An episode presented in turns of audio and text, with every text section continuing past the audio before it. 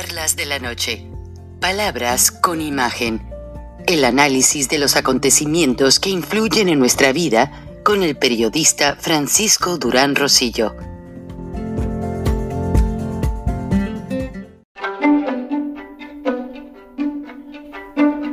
Frank Durán Rosillo eh, te saluda y los saluda a todos ustedes, su amiga María Celeste Raraz, para invitarlos a que se suscriban a mi canal de YouTube María Celeste Arraraz, tal como mi nombre, donde les informo todas las semanas eh, sobre entrevistas que tienen un tema que ayuda a mejorarnos como personas y de paso son interesantes.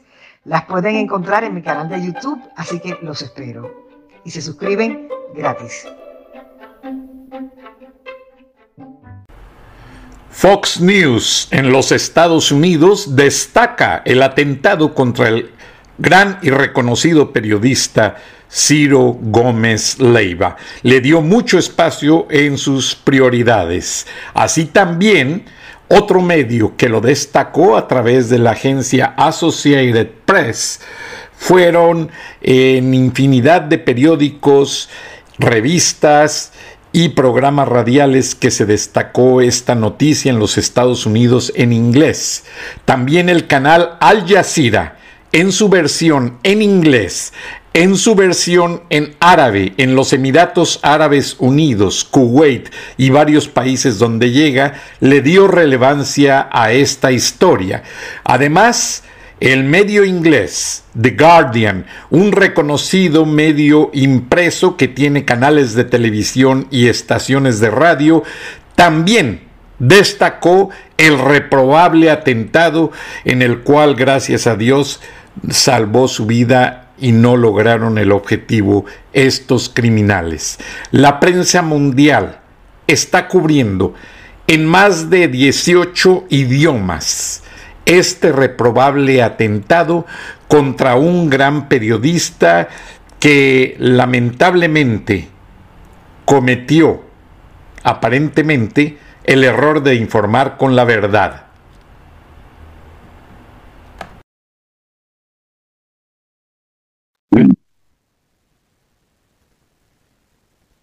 Lamentable, reprobable. Y para quienes hemos vivido una situación semejante,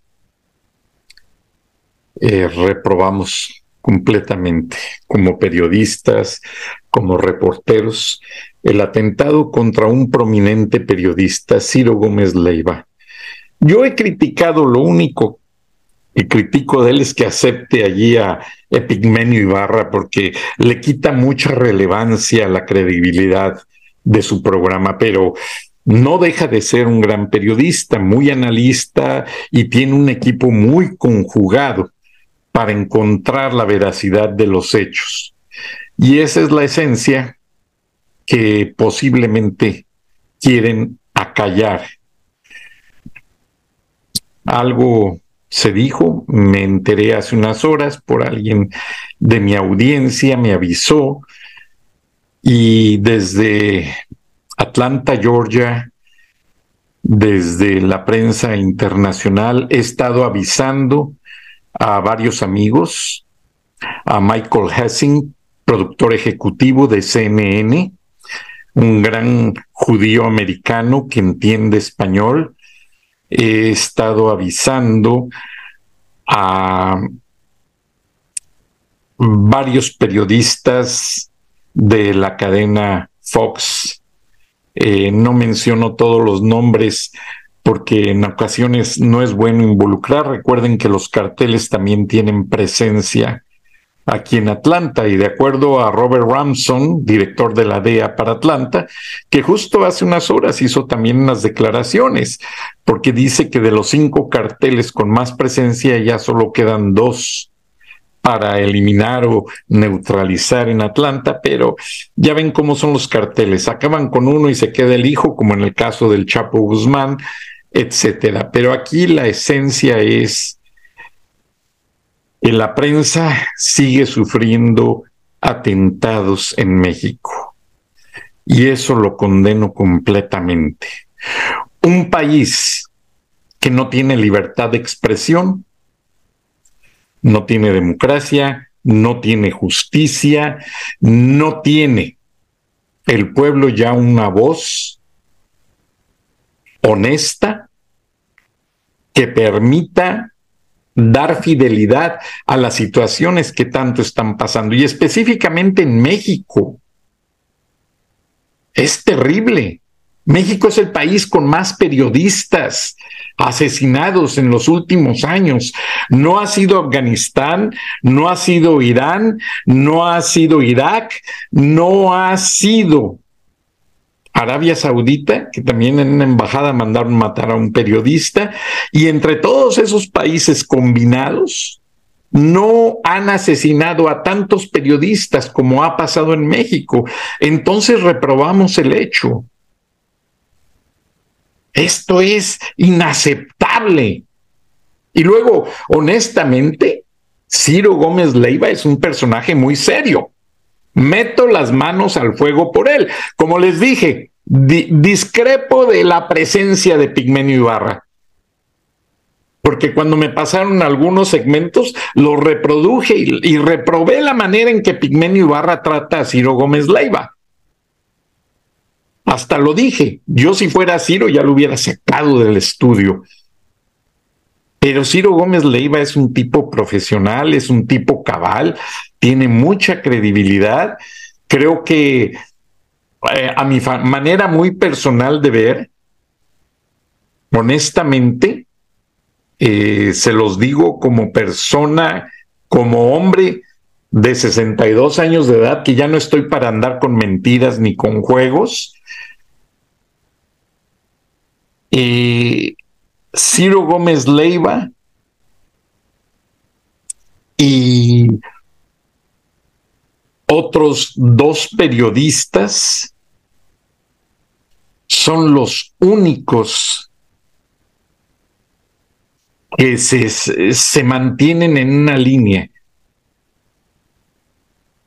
Y, y, realmente estoy trabado, estoy indignado. Eh, me refiero a otro que también critico mucho, a mi ex jefe, Alejandro Junco de la Vega, pero lo admiro lo critico, me dio mi beca universitaria, trabajé con ellos en el, norte de Monterrey, el padre del grupo Reforma, donde Ciro también formó parte. Y me duele. Y el otro periodista, quien respeto mucho, es López Dóriga. Pero ya después de ahí, no meto las manos por nadie al fuego, honestamente, por nadie. Eh, refiriéndome a, periodistas mexicanos, porque lamentablemente, y no los condeno, entiendo las presiones, entiendo que los propietarios de medios masivos tienen que acceder a ciertas negociaciones para mantener su línea editorial, para mantener sus medios, porque pues no hay de otra. No es como acá en Estados Unidos, que la libertad de expresión es la primera enmienda constitucional. Y, es respetable la libertad de pensamiento y de opinión. Me, me tiene esto muy indignado, muy triste, porque con estos hechos vemos que la retórica de Andrés Manuel López Obrador, y no lo estoy culpando, pudo haber sido algún narcotraficante, pero al final del día son la gente que protege a Andrés Manuel. Estoy en desacuerdo con muchos políticos, pero algo que yo me canta y que trato de proteger es que haya la libertad de expresión, la libertad democrática de participar en una elección libre, sin presiones, sin venderse. Es triste, es triste. Yo critico a muchos políticos de acuerdo a sus palabras, porque siempre lo he dicho, que algunos políticos de la oposición, ellos mismos se ahogan en sus discursos, hasta se contradicen. Lo mismo pasa con López Obrador. López Obrador al día siguiente condenando el atentado y pidiendo que eh, se resuelva lo antes posible. Pues sí, pero hay una antesala de más de tres decenas de periodistas asesinados en la provincia mexicana. Ahora sucedió en la capital del país, con un periodista que a mi muy justa manera de ver trabaja en, medios muy representativos de México, el Grupo Imagen y Radio Fórmula, que tienen gran penetración tanto en Estados Unidos, aquí, como en México y algunos países de Latinoamérica. Yo viajo mucho. Entonces, esto me priva, esto me tiene... Eh, quisiera decir muchas cosas, pero también me dan ganas de llorar. De llorar por la familia de los periodistas ya fallecidos, por esa intranquilidad de Ciro y su gran equipo profesional, por la gente que le da la oportunidad a Ciro de expresar la verdad, toda esa gente sufre de sobremanera. Esto no es una noticia para alarmar o para que la gente diga, ah, es porque Ciro. No, esto es un ataque a la verdad. Y Ciro dijo algo que le lastimó mucho a alguien muy poderoso, porque como sus analistas dicen ahí mismo, en este fragmento que van a ver, esto lo aprobó alguien muy grande, muy poderoso. Ningún eh, eh, pelele de esos que andan ayudando allá los carteles o como les dicen sicarios. A mí me indignó mucho cuando la palabra sicarios empezó a usar en México. Esa palabra no era utilizada en México. Solo en Colombia la escuché yo varias veces eh, eh, cubriendo el caso de Pablo Escobar y en otras partes del mundo. Pero en México no se usaba y fue hasta que mataron a Pablo Escobar y el cartel de Medellín se movió a Monterrey, México. Por cierto, allí escribí mi libro, mi primer libro, Olvídese, Frank. Desde el Panteón ya no podremos hacer periodismo. Yo le dije a Alejandro Junco, estaban llegando muchos narcotraficantes colombianos a hacer de Monterrey su centro de operaciones. Y le propuse hacer una investigación, un reportaje, allí en la redacción del norte de Monterrey y se dio, nada más me dijo, olvídese Frank, desde el panteón ya no podremos hacer periodismo. Se dio la media vuelta y me dejó hablando solo. Meses después, él se autoexilia en San Antonio, Texas. ¡Qué gusto! Él estudió en Austin, él tiene manera, recursos, pero la pobre gente de Monterrey que no puede hacer eso, nunca hay que acallar. Nunca. Dice una regla de periodismo que callar equivale a mentir. Y callar una verdad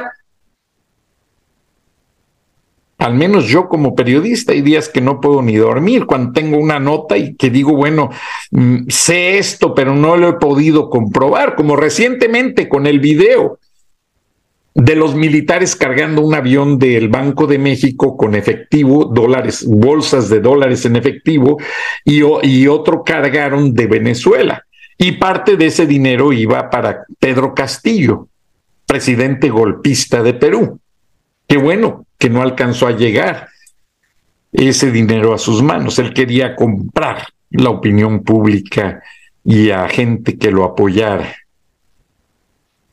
Pero estoy sumamente triste, estoy sumamente indignado y aunque no tengo el gusto de conocerlo, Ciro Gómez Leiva, te respeto, ahora más que nunca, aunque sigas escuchando Epigmenio Ibarra, es parte de tu trabajo.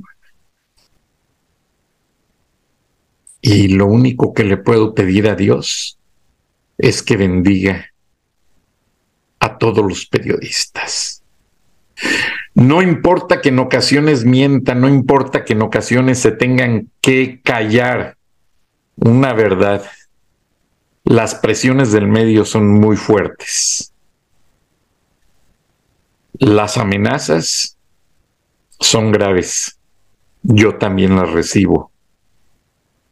Y me las mandan para el ingeniero Lozano también. Y no se las digo porque él ya sabe. Pero él está determinado, como yo, a seguir adelante. Y Alejandro Junco de la Vega, no tengo nada contra ti. Estoy contigo, te admiro, te respeto señor Joaquín López Dóriga. Nos vimos una vez cuando él era vocero de Carlos Jongitud Barrios, eh, en ese entonces gobernador de San Luis Potosí. Él era el director de prensa. Y rápidamente le hice una pregunta, me la contestó y le dije, Joaquín, leo tu columna en el Heraldo de México.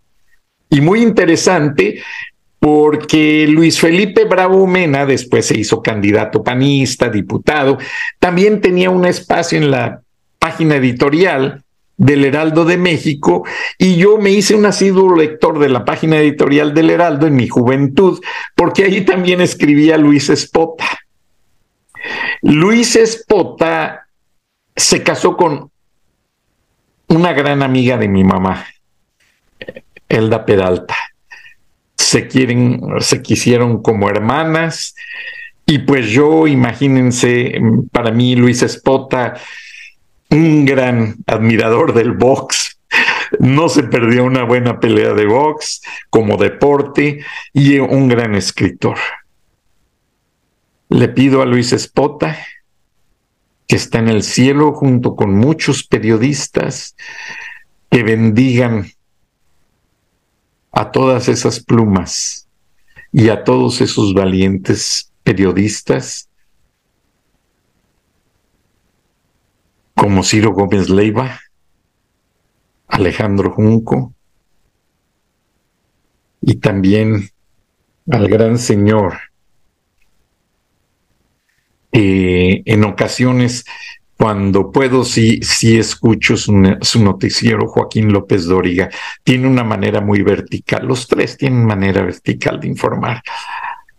Y me duele, estoy indignado, y Dios bendiga a todos y que esto no nos intimide como periodistas para callar la verdad. El atentado de Ciro Gómez Leiva nos motive a una solidaridad periodística para estar todos unidos y ayudarnos y apoyarnos, porque solo con una prensa unida podremos arrinconar a esos cobardes que no tienen los cojones de decirnos las cosas de frente y sin una metralleta o una pistola en la mano. No sean cobardes, no usen las armas para intimidar, usen sus palabras. ¡Qué lástima! Son unos pendejos que no saben ni el lenguaje usar igual que el mismo pendejo que les pagó por ir a intimidar a Ciro Gómez Leiva. Qué bueno que traía una camioneta blindada. Dios te bendiga, Ciro. Estamos contigo. Y George Franco de Fox Televisión y varios amigos productores están enterados, tanto en la cadena Fox como en la cadena CNN y varios medios más están al día de lo que te pasó y no vamos a permitir que esto siga. Documenté esto en inglés con mucha gente para que no haya malas interpretaciones y se den cuenta que en México todavía hay periodistas rectos y definidos. Ahora, sí me duele, no me gusta que Pigmenio Ibarra tenga un, un, segmento pagado por el gobierno en tu noticiero, Ciro. Decía Hitler que los principales enemigos que tratan de matar a un líder de opinión o a un líder político son los que te rodean. Se las dejo de tarea. Buenas noches, buenos días. Dios bendiga al periodismo libre. La mañana. 7 con 10, Manuel, buen día. Ciro, bueno, después de muchos, muchos años de, de conocerte, de poder trabajar contigo, trabajar para ti, muy buenos días. Aquí estamos. Pues sé, por como te conozco, que en la frase a lo mejor no es la mejor, pero a Dios gracias, sí. Aquí estamos. Aquí estamos, a mí me da gusto estar aquí contigo. Eh, hablamos anoche, horas muy difíciles, horas muy complicadas. Eh, por muchos años recientes hemos estado escuchando, eh, pues en diversos puntos del país, esto que tú decías hace un rato, lo que te dice la autoridad, que tú fuiste víctima de un ataque directo. Y más de alguna vez platicamos en la redacción, aquí y en la televisión. ¿Qué chingados es un ataque directo? Preguntabas una y otra vez. ¿Qué quiere decir la autoridad cuando habla de un ataque directo? Cuando alguien quiere matar a alguien. Y en fortuna no te mataron. Pero eso es un ataque directo. Alguien que quiera, que quiso, quiso lastimarte. Sí. Y evidentemente no sé quién, no sé por, por qué. Pero bueno, aquí estamos. Ayer, como todas las noches, terminamos el noticiero de Imagen Televisión. Tomé mi coche. Vivo muy cerca de Imagen Televisión y también muy cerca de, de Grupo Fórmula en la colonia Florida. Y me subí a mi coche, es una camioneta propiedad de Imagen Televisión, una camioneta Jeep, Cherokee, eh, que desde el 2017, desde enero de 2017, puso a mi disposición Grupo Imagen, porque te acuerdas que en aquel entonces difundimos una serie de reportajes sobre En el el reclusorio 17, norte. sí. Y producto de esos reportajes eh, recibí Mm. una amenaza, única amenaza que he recibido desde entonces al día de hoy. Lo comenté con mis jefes de imagen porque fue un trabajo Sí, que, sí, sí, sacamos en imagen, claro. lo pasamos también, lo comenté con Olegario Vázquez Aldir, con Ernesto Rivera y y lo voy a decir así, contra mi voluntad, me dijeron, eh, vamos a poner escolta y un auto blindado. Yo dije, no, no, no, no, yo, si de algo me precio y algo celebro en mi vida es haber podido vivir 65 años, la edad que tengo sin, sin escoltas. Pero acepté la camioneta. Y es la camioneta que manejo en las noches, la manejo yo. Salgo. A mi casa es un trayecto de 7, 8, 8 minutos. Bajé por Avenida Universidad. Llegué a la calle de Minerva, donde están los viveros de Coyoacán. Ahí hay una vuelta a la izquierda. Ahí di la, ahí di la vuelta a la izquierda. De inmediato adelante volví a dar vuelta a la izquierda para tomar la calle de Hortensia, Colonia Florida. A esa hora no hay nadie. Serán unos 400 metros por Hortensia, topa con pared con la calle de Tecoyotitla, que es una calle corre Sí, paralela a Insurgentes, que es la calle y un donde carril y un carril de estacionamiento. Ahí di vuelta a la izquierda. De ahí deben ser unos 300 metros a Mm. mi casa. Perdón si me equivoco con las distancias, pero más o menos. Y ahí al dar la vuelta, donde hay una taquería, Don Taco, donde hay un estacionamiento que por cierto clausuraron esta semana. Y venía un coche adelante de mí muy lento. Yo venía escuchando la radio, quizá en ese momento le estaba cambiando una estación, qué sé yo.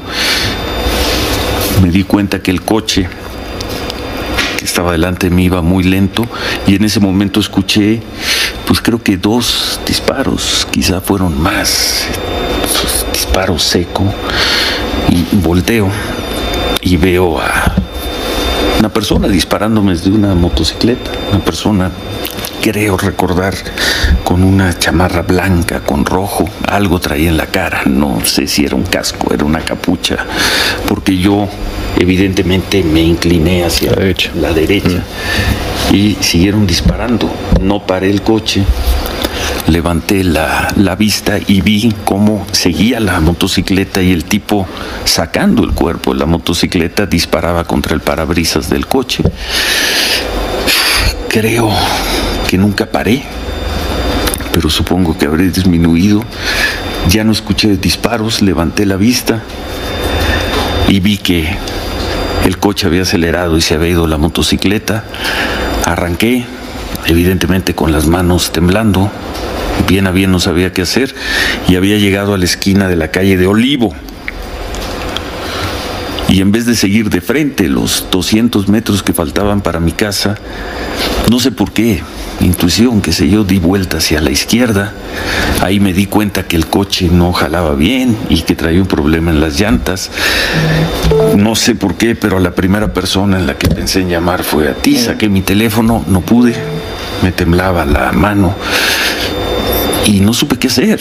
Dije, me bajo del coche, sigo circulando, el coche no va a llegar, no va a alcanzar, a, no va a alcanzar a dar la vuelta y llegar a mi casa.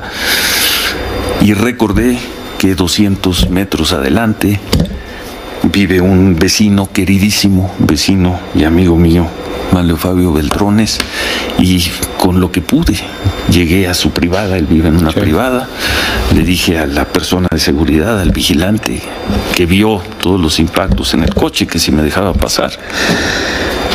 Por cierto, iba a ser el, pues el trámite de levantar el teléfono, aquí en anuncio, soy fulano de tal, ve el coche y me dice, pásele.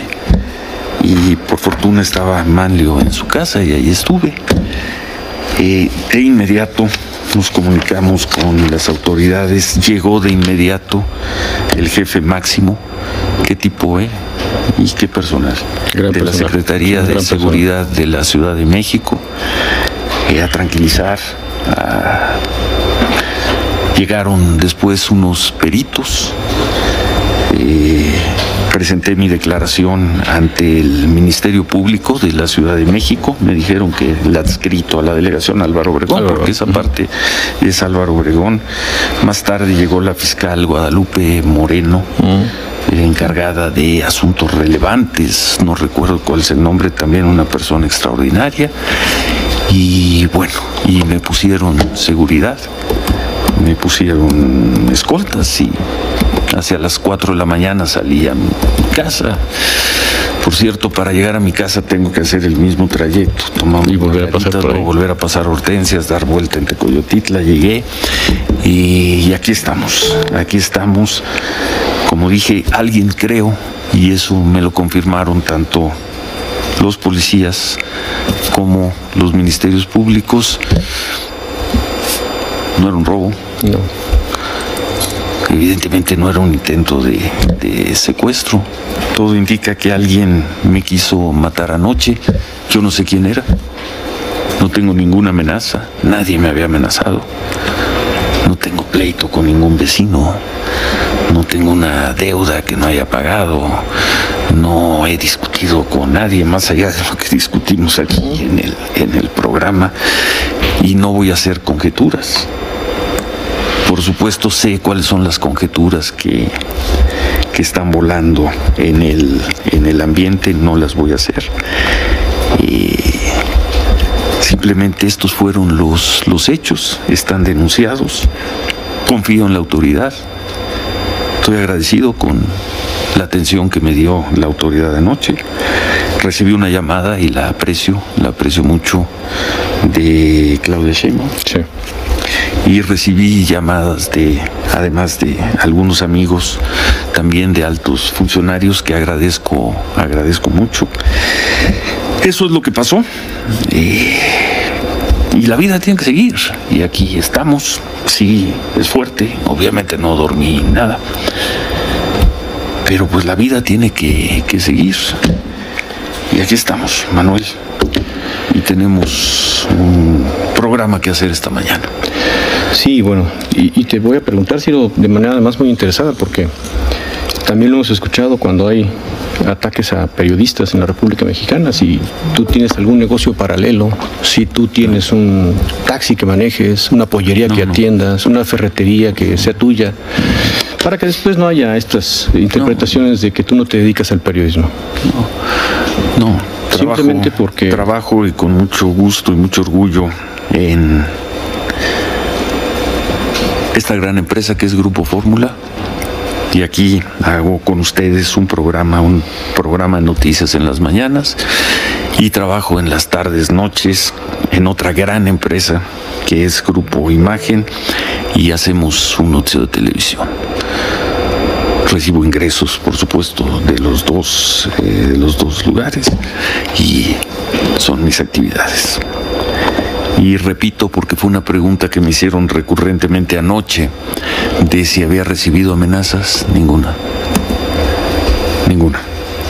Y lo saben, porque además yo no soy una persona que me paso el día revisando mis redes sociales, pero tenemos un extraordinario equipo con Sofía Enríquez, con Denise Flores, en fin, que cada vez que detectan un mensaje relevante, me informan de inmediato no habíamos recibido nunca, ni en los últimos días, ni en los últimos meses, ni en los últimos años, una amenaza.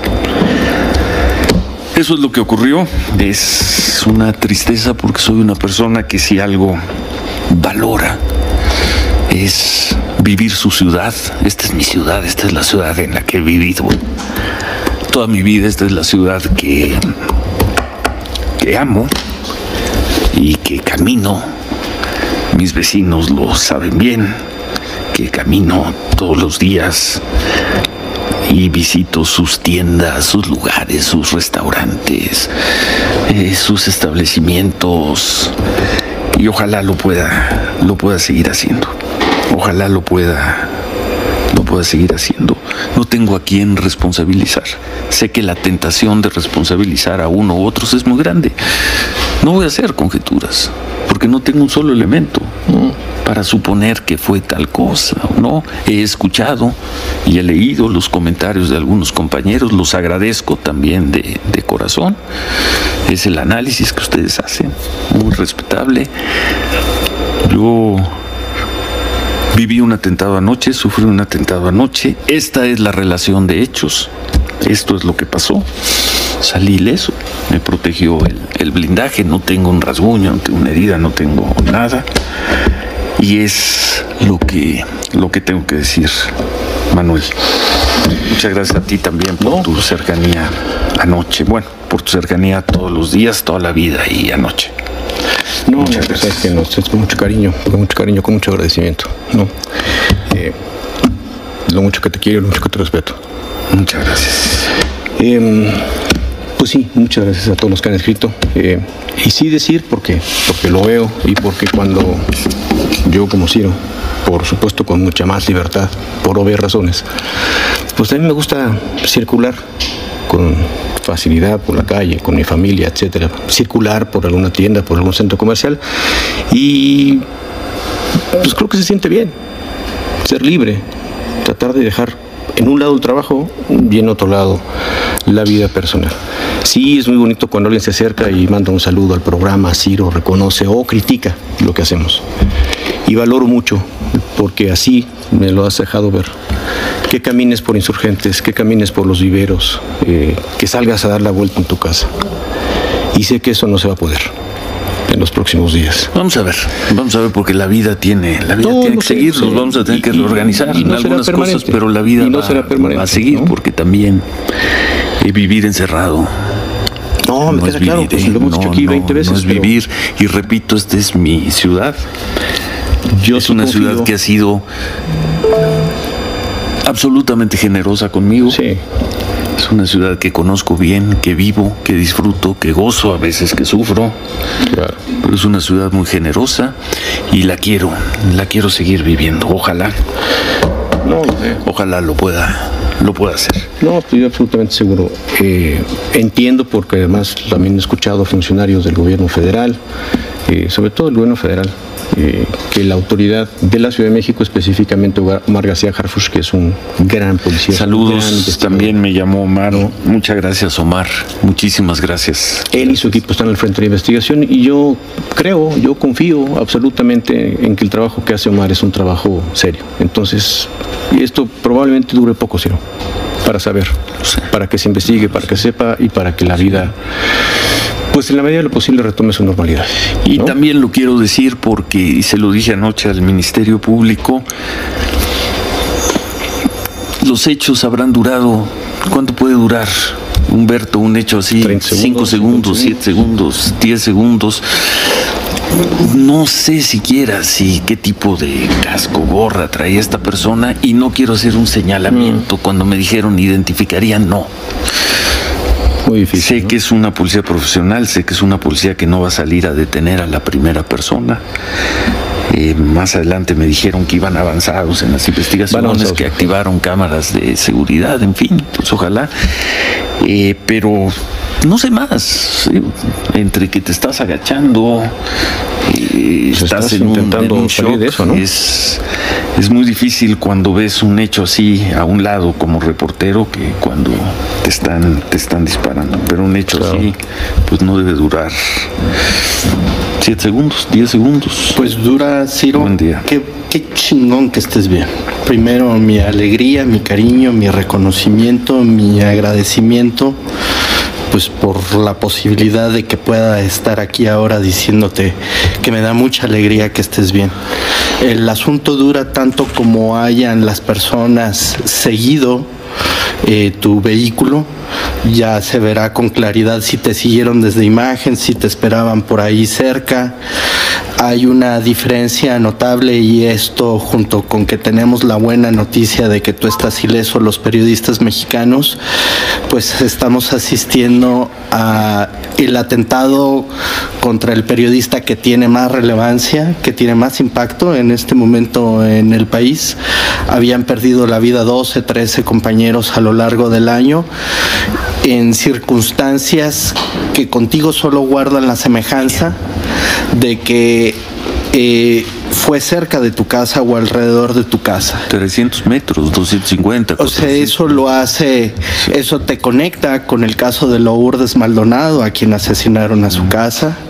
Eso te conecta con el caso de los compañeros en Michoacán, a los que han matado en su casa. Pero habían sido periodistas locales con condiciones particulares de vida en que siempre quedó bajo sospecha si eran periodistas o no, si se les perseguía como consecuencia de su trabajo o no. Contigo no hay duda y es en verdad un momento muy grave para la prensa mexicana en que alguien se siente con el, el primero el derecho, el supuesto derecho desde la perspectiva de los violentos, de los cobardes, de los infames, eh, de decir yo puedo ordenar, yo puedo ordenar, eh, yo puedo ordenar que se le quite la vida a una persona de esa, de esa importancia. Esa es la mala noticia. Si se le puede hacer a Ciro Gómez Leiva, no hay un periodista a salvo en México.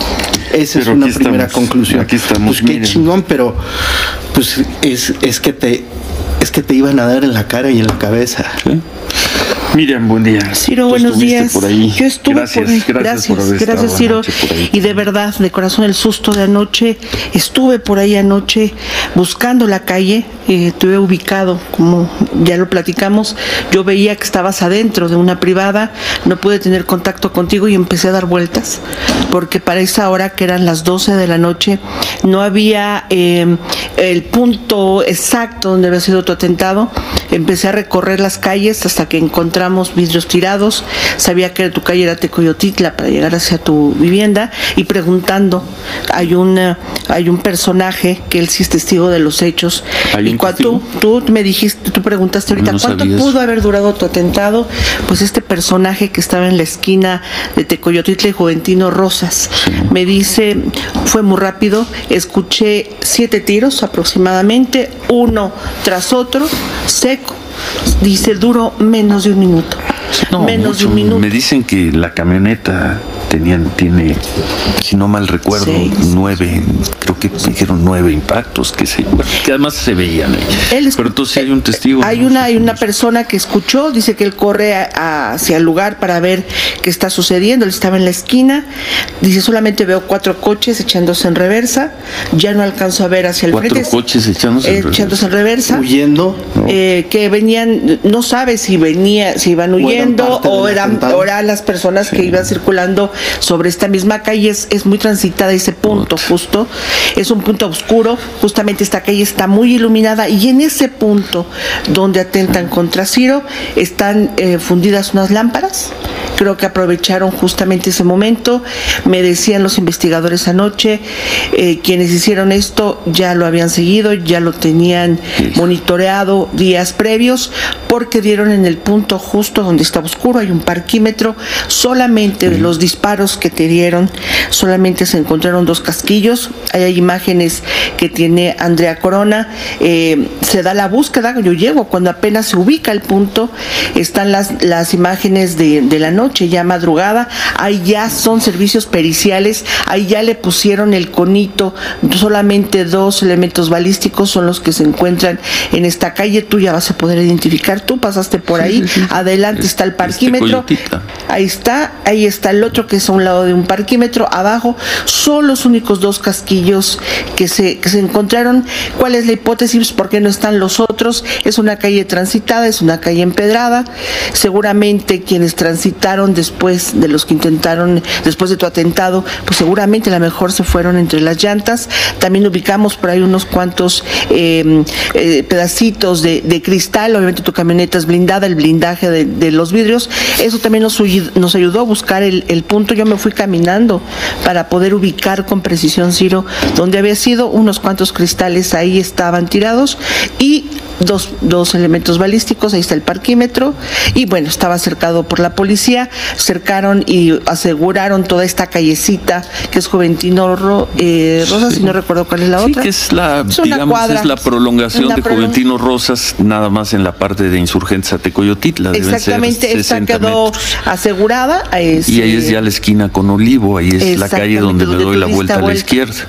es donde Sí, tú sí. diste vuelta, El efectivamente. edificio de la esquina de Olivo y, y Tecoyotitla. Ahí están los, los, pues ahí está la policía, te digo, ellos fueron, de hecho, si lo vemos van con lámparas, ve cómo van buscando en el piso, si pueden, en- si pueden localizar los casquillos, ahí es la esquina donde tú doblaste exactamente, Ciro, para poderte resguardar, ahí es cuando se encuentra uno, ve, o sea, estábamos con lámparas, ellos estaban los policías buscando con lámparas, ahí tratan de identificar, es el momento en que encuentran uno de estos casquillos y están tratando de eh, tratar de leer este qué, qué calibre es preliminarmente decían los los policías que era un 9 milímetros no ellos son los primeros en llegar a este punto ahí está la. Solo arma corta.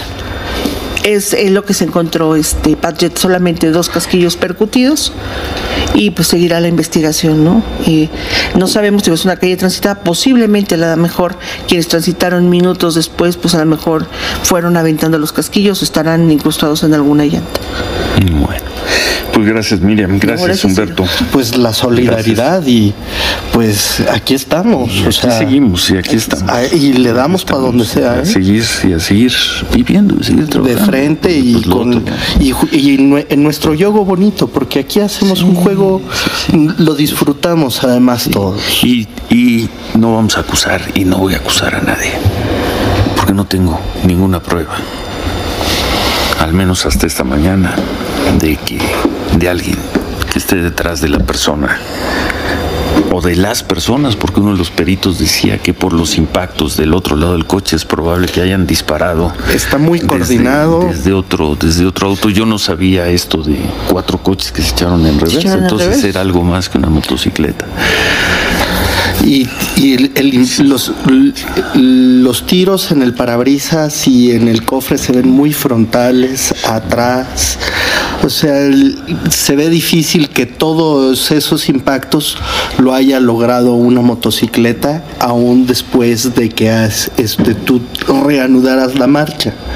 Así que no sé, Un asunto así, de importancia, en la delincuencia organizada es un asunto que lo tiene que autorizar alguien de relevancia. No es algo que se le ocurra a dos motocicarios que extorsionan y ya. Hacemos una pausa, gracias por sus comentarios. Volvemos. Durán Rosillo eh, te saluda y los saluda a todos ustedes, su amiga María Celeste Raraz, para invitarlos a que se suscriban a mi canal de YouTube María Celeste Raraz, tal como mi nombre, donde les informo todas las semanas eh, sobre entrevistas que tienen un tema que ayuda a mejorarnos como personas y de paso son interesantes. Las pueden encontrar en mi canal de YouTube, así que los espero. Y se suscriben gratis.